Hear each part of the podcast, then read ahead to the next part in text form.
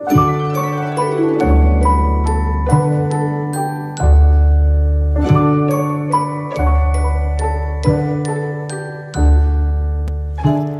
a todos, mi nombre es Ana Gutiérrez y estoy aquí con mi compañera Sofía Madrigal. Bienvenidos a nuestro podcast Hora del Té, donde hablamos de temas históricos mientras tomamos una taza de té. El día de hoy hablaremos del arte bizantino y específicamente de uno de los monumentos más emblemáticos de este tipo de arte, la Basílica de Santa Sofía. Hola a todos, así es. Hoy discutiremos la historia, su arte y sus transformaciones a lo largo de los tiempos. Así que amiga Ana, empecemos. Muy bien amiga, ¿por qué no empezamos con un poco de historia, te parece? Me parece perfecto. Escucha esto. Dividida entre Europa y Asia por el Bósforo, se encuentra Estambul. Esta ciudad llena de historia y cultura que en los últimos años se ha posicionado en el radar de los viajeros. Esta tal vez sea la construcción más emblemática de Estambul. Me refiero a la colosal Catedral de Santa Sofía, la cual es el mejor ejemplo de arquitectura bizantina en el mundo. Sus muros contienen siglos de arte, conflictos políticos, disputas religiosas y efervescencia nacionalista. ¿Cómo ves? Y escucha esto, el monumento ha sido basílica, mezquita, museo y es patrimonio de la UNESCO en menos de 1500 años. Interesante, ¿no? Oye, y de casualidad, ¿está construida para una santa que se llama Sofía como tú? Pareciera, ¿no? Muchos creen que está dedicada a una santa llamada Sofía, pero no. Déjame darte este dato. Sofía es la palabra griega de sabiduría, así que quiere decir la santa sabiduría, que es una manera de describir la existencia de Dios. Oye, y dinos cuál es su origen. Ahí te va.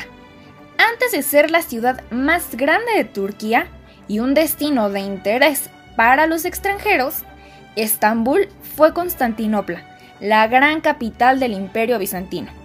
Y fue allí que se construyó la primera, segunda y tercera versión de Santa Sofía. ¿Tres? ¡Wow!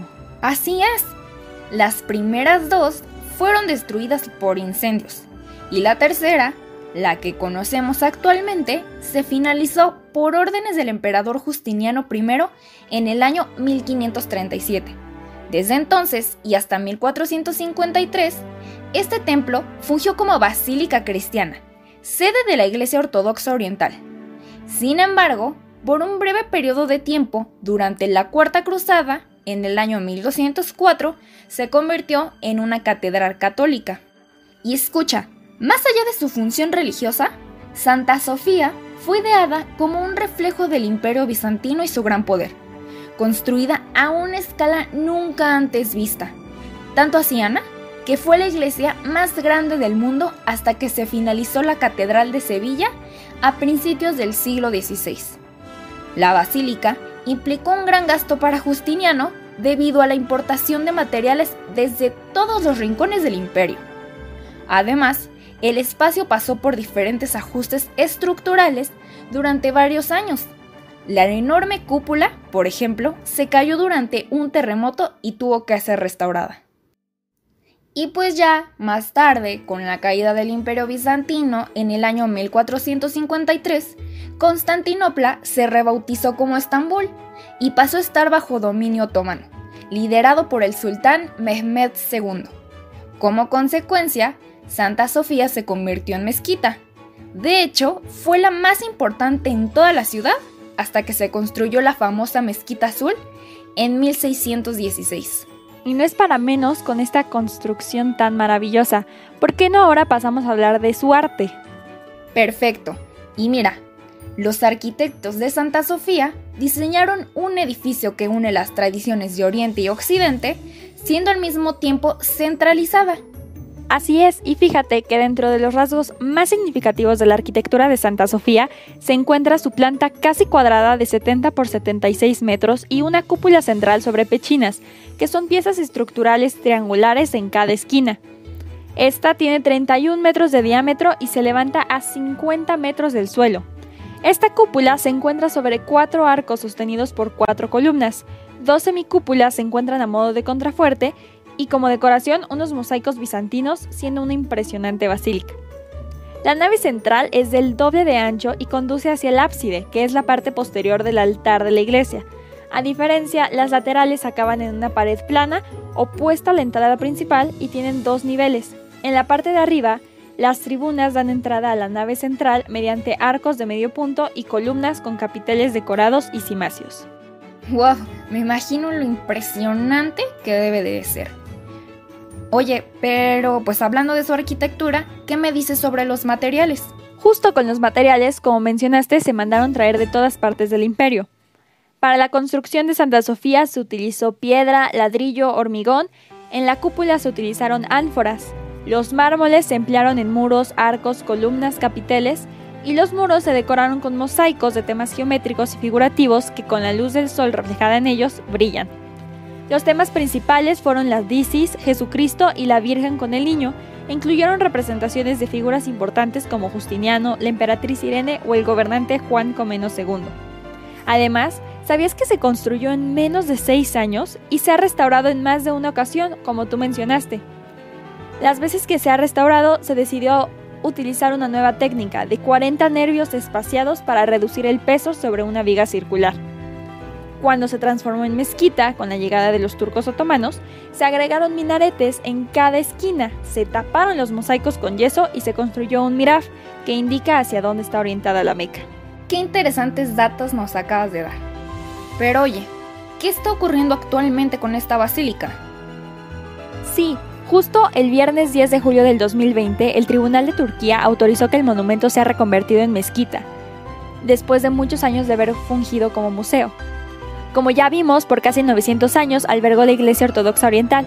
Luego, bajo el control de los invasores europeos en el siglo XIII, fue catedral católica. Para 1453, con la caída del Imperio Bizantino a manos de los turcos otomanos y el sultán Mehmed II, se renovó y convirtió en mezquita. Tras el fin de la Primera Guerra Mundial, el Imperio Otomano desapareció, se dividió su territorio entre los aliados victoriosos y de ahí nació Turquía. El primer presidente secular de Turquía, Mustafa Kemal Atatürk, mandó convertir a Santa Sofía en un museo.